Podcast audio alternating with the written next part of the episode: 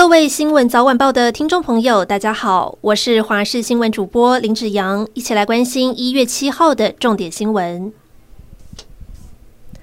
国民党主席朱立伦今天抛出接下来可能赴美的规划，被解读是为了提升主席的威望，为二零二四暖身。不过，要想挑战蓝营共主，现阶段还有高声望的新北市长侯友谊，以及传出可能在年后宣布参选的红海集团创办人郭台铭这两位潜在的对手。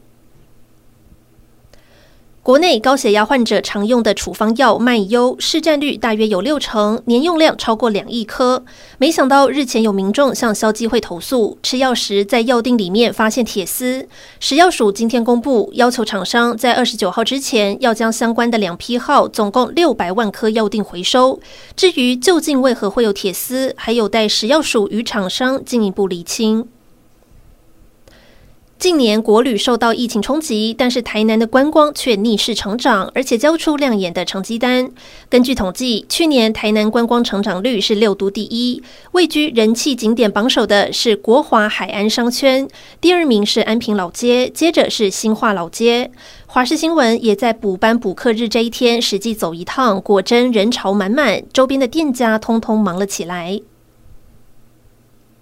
明天一月八号就是中国游客出国解封的日子，现在各国持续戒备。南韩五号开始加强中国入境防疫限制，需要 PCR 阴性证明。实施的第一天，落地检的阳性率大幅降低。而中国春运今天开跑，预计移动的人流大约有二十一亿人次，也让当局绷紧神经，就怕疫情再扩大。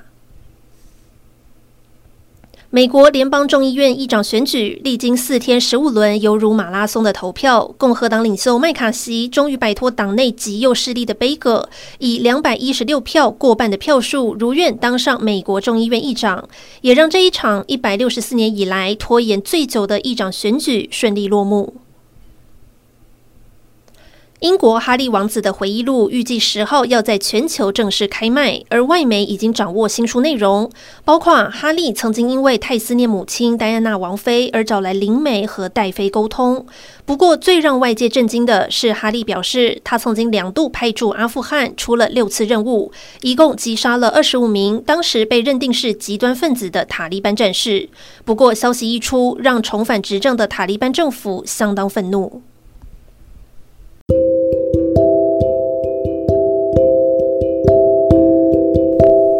以上就是这一节新闻内容，感谢您的收听，我们下次再会。